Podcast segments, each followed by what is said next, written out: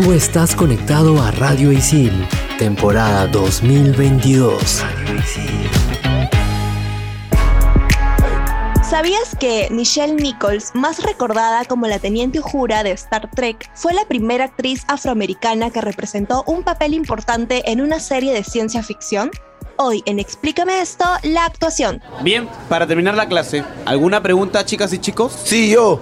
¿Es mejor el vacío de la vida o la vida eterna después de la muerte? Ajá. Yo tengo otra. ¿Vivimos en un sistema económico y social de esclavitud moderna? Ok. Si existen las realidades paralelas, ¿cómo sabemos si estamos en la realidad o la paralela? Ya. Mm. Y cuando quieres dejar de pensar en algo, ¿estás pensando en dejar de pensar en algo? ¿Qué? ¿Qué? Bueno, estoy seguro que para todo esto hay una explicación. ¿O no? Aquí empieza. Explícame esto por Radio Isil.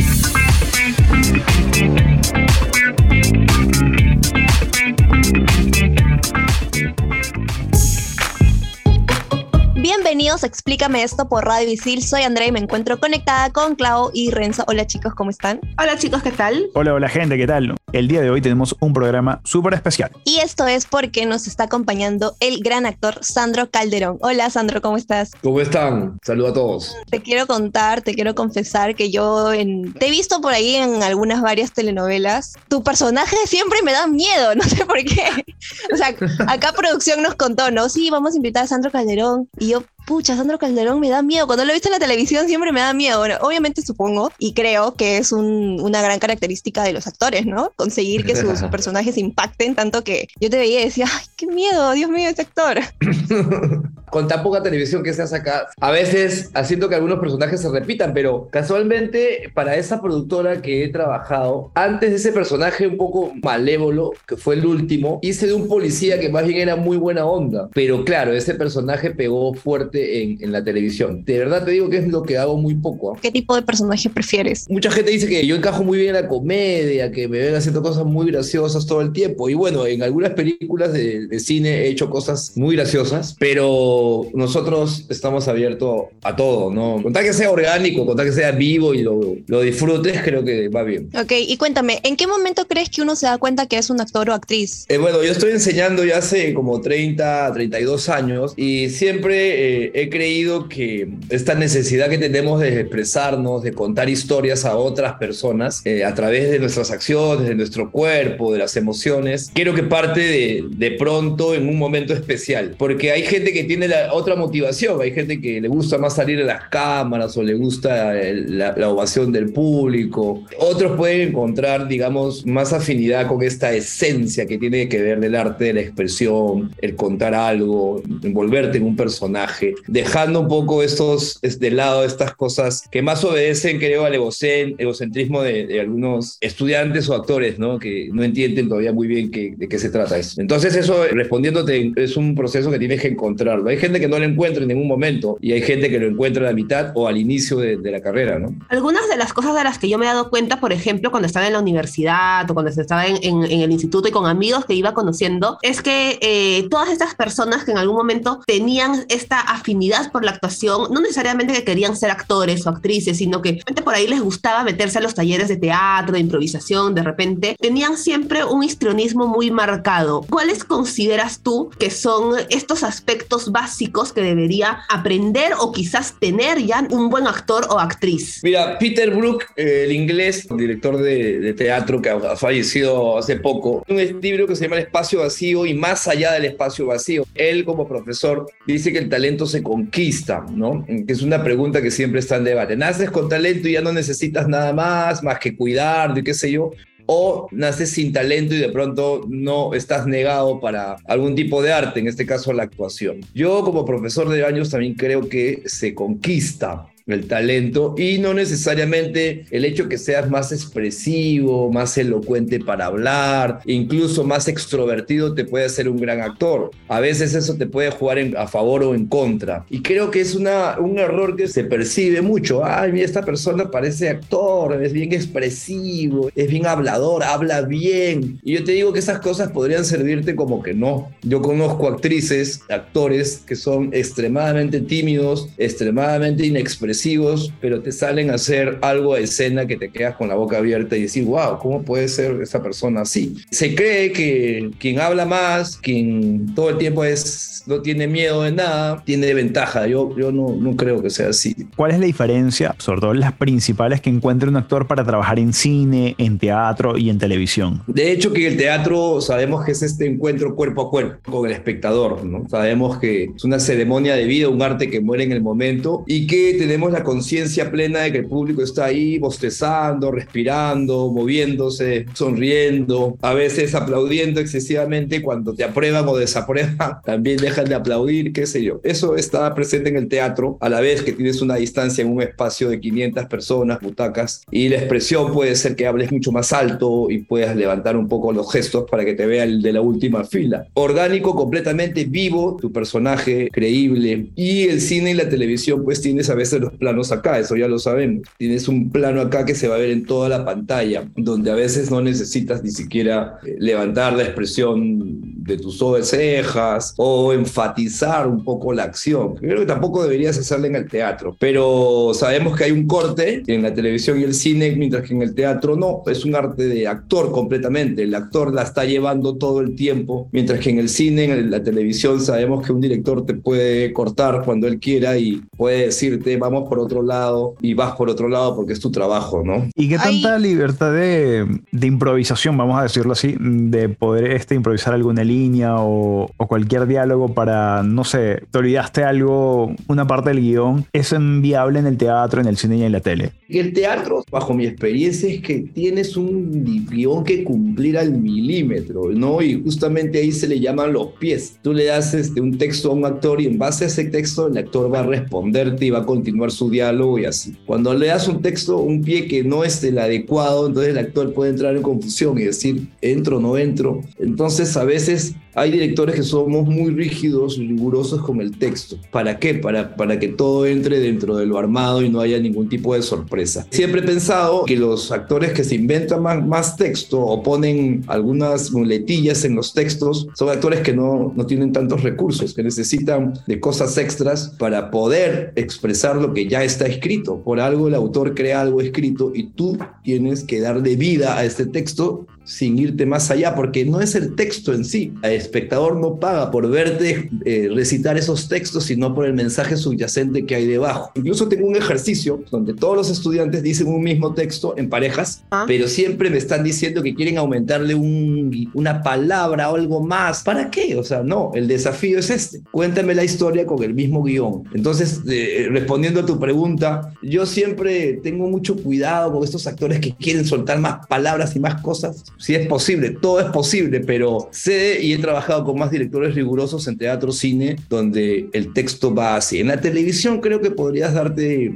esos lujos, pero eso, ah, depende de qué televisión. Claro, porque siempre salen varias, varios cortes muchas veces de, de estas series, de, de estas películas, eh, con curiosidades en las que sale que tal escena o tal frase o tal acción dentro de una escena fueron espontáneas, fueron improvisadas, que no estaban originalmente en el guion. Y ahora que lo mencionas, en teatro yo nunca he escuchado nada de eso. Claro, hay directores que pueden explorar también con el actor en algún momento, completamente válido. Yo particularmente eh, hice un cortometraje en cuarentena que tuvo varios reconocimientos. Lo hice solo, pero ahora que estoy haciendo mi segundo, ahí no voy a ser tan riguroso de repente con el guion. Entonces ahí ya depende mucho de los ensayos que hayan y que salga esto que tú dices. De pronto salió en un momento de inspiración, pero todo tiene que ser con contar bien la historia, nada más, ¿no? Ok, entonces ya para cerrar este bloque vamos con un dato muy especial y es que en la antigua Grecia los actores que gozaban de tener la categoría de ciudadanos tenían una posición privilegiada dentro de la sociedad, pero lamentablemente con el paso del tiempo este estatus fue disminuyendo hasta alcanzar a ser prácticamente maltratados o perseguidos, especialmente en esas sociedades donde el teatro terminó perdiendo su carácter sagrado que tenía en un inicio. ¿Cómo crees que está como que reconocido el estatus de un actor dentro de la sociedad peruana? Hay dos aspectos muy claros que yo siempre los estoy conversando. Tienes al lado farandulero y tienes este lado de los actores que trabajamos contando historias, ¿no? Básicamente, y, y- y tratando de no traicionarnos, ¿no? Incluso hacer cosas que no nos gustan. Así nos dé hambre. Yo creo que la gente aquí en el Perú lo que percibe de un artista, actor, no, no necesariamente es la, la mejor visión que tienen de un artista, actor acá en, en nuestra sociedad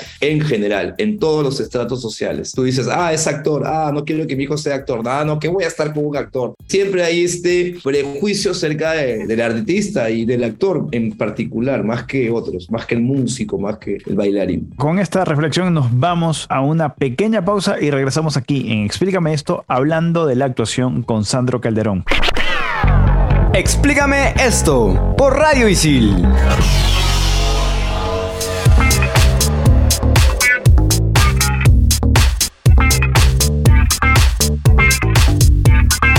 Regresamos aquí en Explícame esto hablando de la actuación con nuestro invitado Sandro Calderón. Tenemos que darle el paso a Claudia con la frase célebre. Así que, Claudia, por favor, los honores. La frase célebre del programa llega gracias a Charles Chaplin. La vida es una obra de teatro que no permite ensayos. Por eso, canta, ríe, baila, llora y vive intensamente cada momento de tu vida, antes de que el telón baje y la obra termine sin aplausos.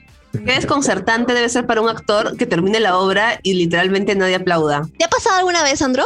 Mira, Raúl Serrano, un maestro argentino, decía dos cosas, ¿no? Es un maestro argentino muy, muy capo. Que cuando la obra de teatro termine y la gente no aplaude y se quede muda sin saber qué ocurrió, sin saber si la obra ya acabó, siéntete muy orgulloso porque has impactado a la gente Claro. de una manera que en un momento después, de- después comienzan los Ahí comienzan a aplaudir fuerte. Ahora, tú sientes cuando de repente no les gustó para nada o el final es desconcertante o no. Claro, entonces tú sientes eh, el- la aprobación o desaprobación de la gente. ¿no? Y claro, has podido hacer una mala obra, te ha ido mal o simplemente la gente no, no le gustó. Eh, ¿Qué me ha pasado? Podría haberme pasado, no recuerdo muy bien. Recuerdo muchas, o sea, las obras que hemos hecho, he hecho muy intensas, todas muy lindas. Una vez, no saben lo que pasó. Esto está alucinante. Estaba haciendo una obra Esperando a Godot de Samuel Beckett en la Alianza Francesa de Lima. La obra tiene dos actos y cada final es muy parecido a, a- a cada final del acto primero y el segundo. Que la obra da vuelta, da vuelta y siempre cae sobre la misma historia. Y resulta que acabó la obra, se cerró el telón y nos fuimos al camerino a descansar y la gente aplaudió de una manera tan, tan intensa y de pronto baja el director. Nosotros estábamos contentos porque era un buen público dijo, se fueron, se fueron todos. ¿Qué? Se fue el público, no esperó el segundo acto. Y habían quitado pensando que la obra había acabado. Dios mío. Y en otro, otras veces, en esa misma obra, a veces la gente no sabía si aplaudir o no, no sabíamos si estaba contento o no. Ya que mencionas esta anécdota, ¿crees que es mejor iniciar en el teatro? Eh, bueno, la gente cuando quiere estudiar actuación lo que encuentra en un país como el Lima son hartos talleres hechos por muchos actores desocupados, ¿no es cierto? Normalmente en el verano, cuando no hay mucho trabajo, tienes más talleres de actuación que, que preuniversitarios para, para la San Marcos, para la Uni, ¿no? Es por lo que los actores desocupados lanzan sus talleres, muchos sin experiencia, muchos no tienen ni idea qué van a hacer, pero lo hacen porque, bueno, hay que sobrevivir, ¿no? Lo cual también yo tengo algunos reparos. Eh, entonces, ¿qué te ofrecen? La experiencia en teatro. La experiencia, la primera experiencia es de pre- prepararte para que tú salgas a, a escena frente a un público y hacer una muestra. Entonces, no, no, no se es muy, digamos, avanzado en el que hay un taller especialmente para cine y wow, empieza actuando en cine, ¿no? Entonces, por se sigue más o menos esa línea, que es más o menos la línea que se ha seguido mundialmente, pero en otras sociedades ya se rompe. Hay actores que de frente se van a hacer cine, no se van a hacer teatro. En Nueva York, en Argentina mismo, ¿no? Yo que aconsejo que vayan por el teatro, que vayan por lo que se preparen mejor. Pero creo que si puedes ser un buen actor de teatro, ¿por qué no puedes ser para cine en televisión? Tienes que manejar los códigos, nada más distintos. Y en ese caso, e im- imagino que también el mismo proceso de preparación para asumir el rol de este personaje debe variar, ¿no? O, o cómo se construye este personaje, cómo llegas a pensar el personaje tanto para, para teatro como para televisión, como para cine. ¿Hay quizás alguna diferencia o es el mismo proceso? no hay reglas, como digo, no hay reglas, las reglas te las puede poner tu director, que eh, estos buenos directores son los que te, te toman de la mano y te llevan en un proceso de creativo. Y comienzan a crear contigo, ¿no? Tú propones. Mira, finalmente quien va a encarnar al personaje va a ser el actor, no el director, nadie más. Finalmente yo voy a encarnar y voy a poner carne y hueso a ese director, a ese actor, a ese personaje. Hay directores que te pueden ayudar y te pueden sacar muchas cosas increíbles, ¿no? Pero finalmente yo estoy parado en escena o soy frente a la cámara. Los procesos, como te digo, no tienen reglas, ¿no? Hay directores muy rigurosos que te dicen cómo, cómo, hasta cómo se mueve o cómo camina el personaje. Ajá. Ok, tú dices, no, pero yo no me digas cómo hacerlo, yo lo hago, ok, hazlo. Pero si tú eres un actor, tú puedes hacer y hacer vivo lo que te digan o lo que tú creas o las ideas que hay. O sea, en verdad los procesos, yo, yo, yo ya a mi edad creo que son relativos y dejo la libertad plena para que el actor finalmente lo haga. Hablando de creación de personajes, mucha gente ha venido escuchando recientemente este término de la actuación de método. Para aclararlo, es una actuación que busca una interpretación auténtica, que se recurren a técnicas muy radicales para adoptar mentalidad, motivaciones y hasta comportamientos de un personaje. ¿Qué opinas tú sobre este tipo de actuación? ¿Puede llegar a, a, causar un impacto muy fuerte en la psiquis del actor o actriz que la lleve a cabo? Claro, esa es la escuela del Actor Studios, pues, ¿no? Eh, se habla mucho de eso y hay actores que han hecho una investigación y se han ido a, lugares alejados ¿no? de, de, su entorno para poder encarnar algo que tal vez ellos no, no, no vivían, porque dicen, el, ese, ese, método dice que tú tienes que vivir, ¿no? Para poder representar, tienes que haberlo vivido. Yo digo una cosa, ¿cómo le pides al actor de teatro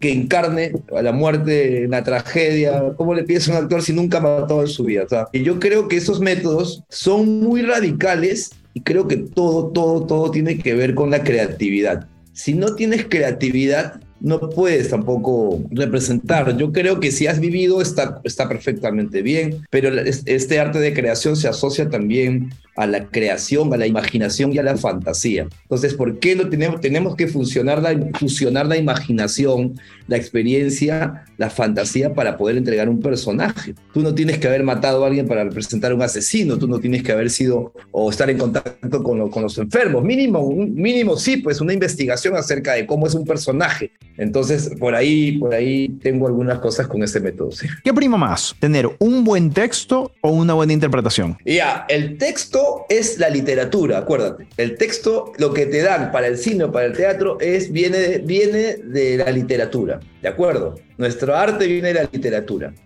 Ese texto tú tienes que materializarlo. Tú le vas a dar carne, vas a dar vida con tus acciones y a eso es donde viene la interpretación. Saco yo las líneas que están escritas por un autor y yo las interpreto en acciones, en pulsos del personaje, respiraciones, pensamientos, haciéndole algo a otra persona, pero explorando debajo de esas líneas qué intención tiene el personaje para dar y contar una historia. Esta es la interpretación que la gente aplaude en el teatro y por la cual paga. La gente no paga para ir a, a, un actor de decir ser o no ser, ahí el dilema. La gente paga para ver qué pasa con este ser o no ser, por qué es el dilema, cuál es tu dilema. Y eso es lo que tú vas mostrando en la medida que avanza la historia con tus pulsos, con tus emociones, con tus pausas, con tus procesos. Yo prefiero, eh, evidentemente, una buena interpretación a un buen texto, porque puedes tener un buen texto y, y no, no, interpretas absolutamente nada. Pero claro, lo ideal sería que ambas cosas estén de la mano, un buen guion o una buena interpretación. Obvio.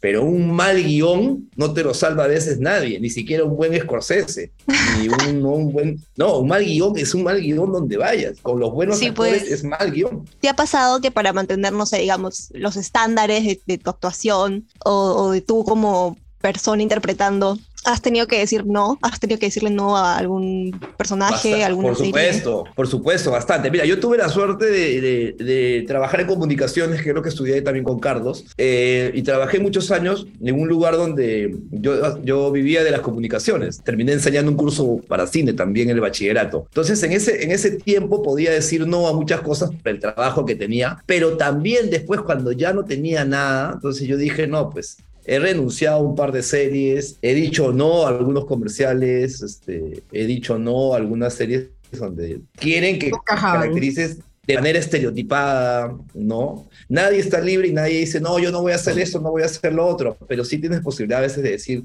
paso, paso. Y admiro a muchos actores que todavía hacen eso, ¿ah? porque la gran mayoría, no, pues que venga, no malo que venga, chapa. lo Claro, que sea. decir no a veces es complicado, la verdad. Aquí, pues, aquí, o sea, ¿qué tienes? Tres producciones al año. Con suerte, eres un actor que va a pasar en toda su vida en dos o tres de esas producciones. Con suerte. Y películas tampoco no se hacen mucho. Muchísimas gracias, Sandro, por esta maravillosa conversación que nos has dado. Nos, nos has permitido conocer un poquito el lado B de ser actor, que es muchas veces la parte que, que no está tan, tan a la vista, que no pa- o sea, que pasa un poco des- desapercibida. Coméntanos cómo te podemos encontrar en redes ahí para seguirte, de repente al- alguna obra nueva que vayas a, a- algún trabajo eh, que, vayas a, que vayas a estrenar próximamente. Sí, por favor, síganme en, en mi Instagram, Sandro Calderón Castillo Oficial. Y este, ahí pueden ver todo mi trabajo en, en televisión, teatro, cine, ¿no? Ahorita estoy haciendo un trabajo ahora último. Y si les gusta la música, les gusta bailar, la, la- el latín, salsa, yo soy un DJ que se, mi alter ego, siempre digo, que es DJ Salsandro. Y también está en Instagram como DJ Salsandro. Así que les llevo la fiesta a donde quieran. Así que síganme y gracias a ustedes por esta invitación. La, la he pasado de maravillas, hablando cosas que normalmente a veces no hablamos más que entre colegas en los camerinos y después ya no. Yo te dije que iba a ser una experiencia, ¿ya ves? Eh, me encantó, gracias Carlos, gracias señores. ¿verdad? Muchísimas gracias, Sandro, por esta conversación. Y nosotros tenemos que hacer una pausa muy breve. Y al volver, nos viene un segmento espectacular. El top 5, acá en Explícame esto por Radio Isil. Explícame esto por Radio Isil.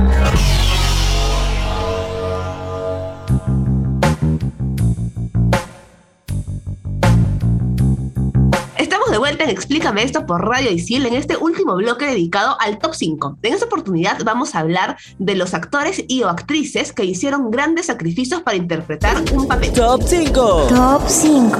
Top número 5. Jennifer Lawrence. Para interpretar los Juegos del Hambre, Jennifer Lawrence fue entrenada durante meses por Katona Lori, una renombrada medallista olímpica de tiro con arco. Oye, yo no sabía eso, pero les cuento que amo los Juegos del Hambre como buena centennial, así que bien, Jennifer.